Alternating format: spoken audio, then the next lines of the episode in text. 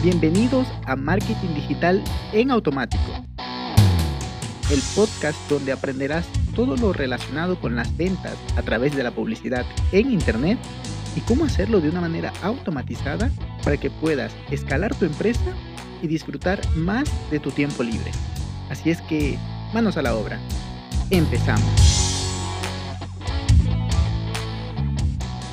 Muy buenos días mis amigos, bienvenidos un viernes más a este podcast. El día de hoy vamos a estar hablando sobre una automatización muy, muy, muy interesante para las personas que se dedican a crear contenido, ya sea como redactores o incluso como curadores de contenido, porque entiendo que puede ser difícil mantenerse al día con todo lo que está pasando en la temática que tu cliente te está pidiendo, o incluso si manejas diferentes temáticas que, bueno, mm, te recomendaría que, mm, bueno, esto se sale un poquito del tema de la automatización, pero creo que viene a colación el hecho de que si eres redactor o copy, que te enfoques en un sector en específico para que puedas tener maestría de lo que estás escribiendo y que te busquen justamente por eso, además de poder elevar tus costos al decir yo me especializo en el copy para doctores o yo me especializo en el copy en, la creación de contenido para, para arquitectos o para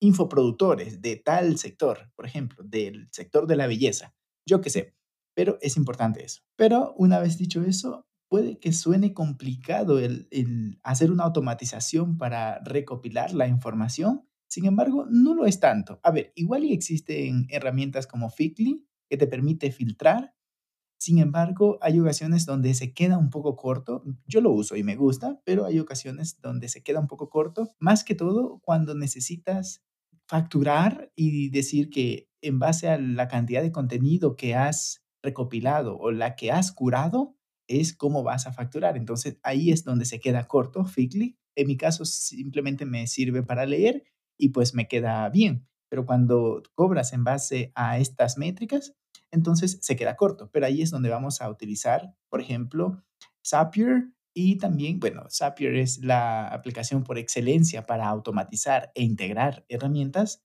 y lo vamos a integrar con Spreadshirt, que es el, el, Excel de Google. Pues bien, ¿cómo lo hacemos? Básicamente lo primero que tendrías que hacer es ir a buscar los sitios web donde están escribiendo la información que tú necesitas recopilar y específicamente si vas por categorías o por autores. Eso sería fenomenal porque ahí puedes filtrar mucho más la información. Luego tienes que encontrar el RCS de, la, de esa página. Es decir, si, mm, si tienen, o sea, porque esa categoría tiene su propio RCS o ese autor su propio RCS, pues lo puedes buscar. La siguiente, em, el siguiente paso sería ya implementarlo en Zapier y luego enviar la información a, Google Spreadsheet y por último hacer un cálculo. Pero esto es muy, muy superficial lo que te he dicho. Vamos a entrar un poquito en profundidad de cómo es la implementación. A ver, esto es un audio, ¿no? No puedo explicarlo al 100%, lo ideal sería un video, pero quiero ver si te dejo la idea y ya luego ya la implementas. Por un lado tenemos encontrar, como ya te dije, encontrar el RSS de la página.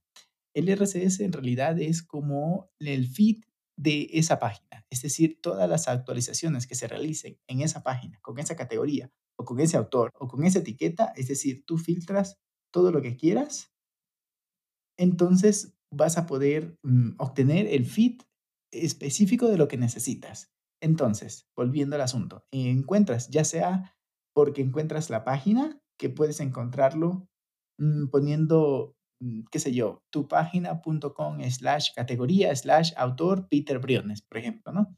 Entonces puedes buscarlo o obtenerlo poniendo slash feed y ya te sale. Hay páginas que lo tienen así. Y si no te sale, pones slash RSS. Configuras eso, cambias eso en la dirección URL y te va a salir el feed. Si a pesar de eso no lo tiene, puede ser que por allí tengan un botón donde tú puedes copiar, bueno, darle clic y te lleva a la página del RCS, lo copias y ya lo vamos a usar en el siguiente paso. Y ya por último, si no tienen eso, pues directamente puedes poner clic derecho, inspeccionar o si no, no sería mejor poner ver código fuente de la página. Con eso te va a llevar al código HTML de la página y con eso pones buscar, control F, en todas las computadoras funciona el mismo, control F y esqui, escribes RSS y te va a llevar a la sección donde está el URL del RSS. sé que puede sonar un poco confuso, pero en realidad no lo es, es bastante sencillo. Tienes ese RCS, te vas a Zapier, creas una automatización desde cero y escoges la aplicación de RCS de Zapier, donde puedes poner este, esta URL que te dan en esta página web. Lo siguiente ya sería crear el Spring Shell, que te recomendaría que crees un Spring Shell para diferentes páginas web. Dentro de la misma puedes crear diferentes hojas y ponerlo allí por categorías. Pero cuando quieras eh, de diferentes páginas web, sí te recomendaría que hagas esto en diferentes documentos. Luego, bueno, creas el, el archivo Shell. Por último, le pones las etiquetas, las columnas que tú necesitas. Y, eh, bueno, para la información que interpreta la aplicación de Zapier de RCS, la puedas organizar según lo que tú necesitas.